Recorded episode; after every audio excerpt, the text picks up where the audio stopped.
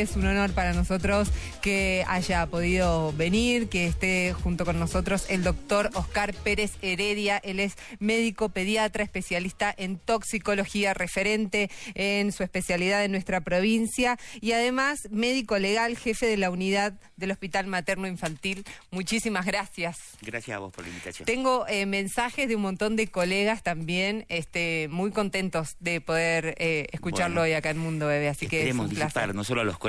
¿Qué es el dióxido, el dióxido de cloro? es una sustancia muy parecida digamos, emparentada químicamente, familiar, primo hermano, si uno lo quiere decir, de la lavandina. ¿sí? La lavandina, el nombre científico es el hipoclorito de sodio, siempre estuvo presente. El dióxido de cloro no hay que quitarle eh, las propiedades que tiene porque sirvió desde la década del 50, por ejemplo, en los Estados Unidos, para sanitizar o para potabilizar el agua, el agua de consumo humano. Estamos hablando de la década del siglo pasado, 1950, en esa década. Bien. ¿Sí?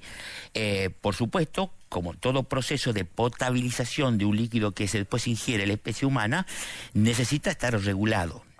El tema es que aquí esa sustancia, el dióxido de cloro, no solo se promociona, se comercializa, sino que está disponible para las personas en concentraciones que si bien por ahí la promocionan que no son, digamos, de, no pueden llegar a tener niveles eh, tóxicos, eh, hay muchos usuarios que han consumido y han digamos, manifestado distintos tipos de intoxicaciones. En el país tenemos los dos casos de emblemas. Acá en la provincia, eh, un hombre adulto de, San Pedro, y bueno, y el caso de ayer que se confirmó este, la muerte del niño en, Plotier, Plotier es una localidad este, de, la provincia de Neuquén, eh, bien rural, este, por consumo de dióxido de cloro, que los mismos padres, cuando lo llevaron al pequeño, habían referido que había ingerido la sustancia. Bien. Entonces, es una sustancia que sirve para potabilizar eh, agua, ¿no? agua, exactamente. sirve para plantas potabilizadoras, digamos, para usarlo industrialmente en grandes cantidades. Exactamente. Eh, así como uno utiliza la lavandina, tres, cuatro gotas de lavandina en un litro de agua sirve para lavar la fruta y verdura que uno trae del supermercado, por ejemplo. ¿Sí? Bueno, el dióxido de cloro es un poco, incluso hasta más barato si se lo compra en grandes cantidades porque es un gran sanitizador.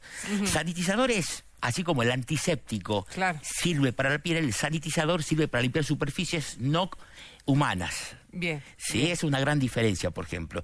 La lavandina, el dióxido de cloro, el cloruro de amonio son sanitizantes. Lo utilizan los supermercados, las ferreterías, es decir, para limpiar grandes superficies. mientras que el alcohol, todos los tipos de alcohol, que ahora también se pusieron de moda y todo el mundo habla del alcohol en gel, el alcohol en, presentación de exactamente, el alcohol metílico, el alcohol mm. isopropílico, el alcohol metílico, son todos tipos de alcoholes que sirven ya como desinfectantes. ¿sí? No son sanitizantes porque se pueden aplicar en zonas del cuerpo humano. Claro.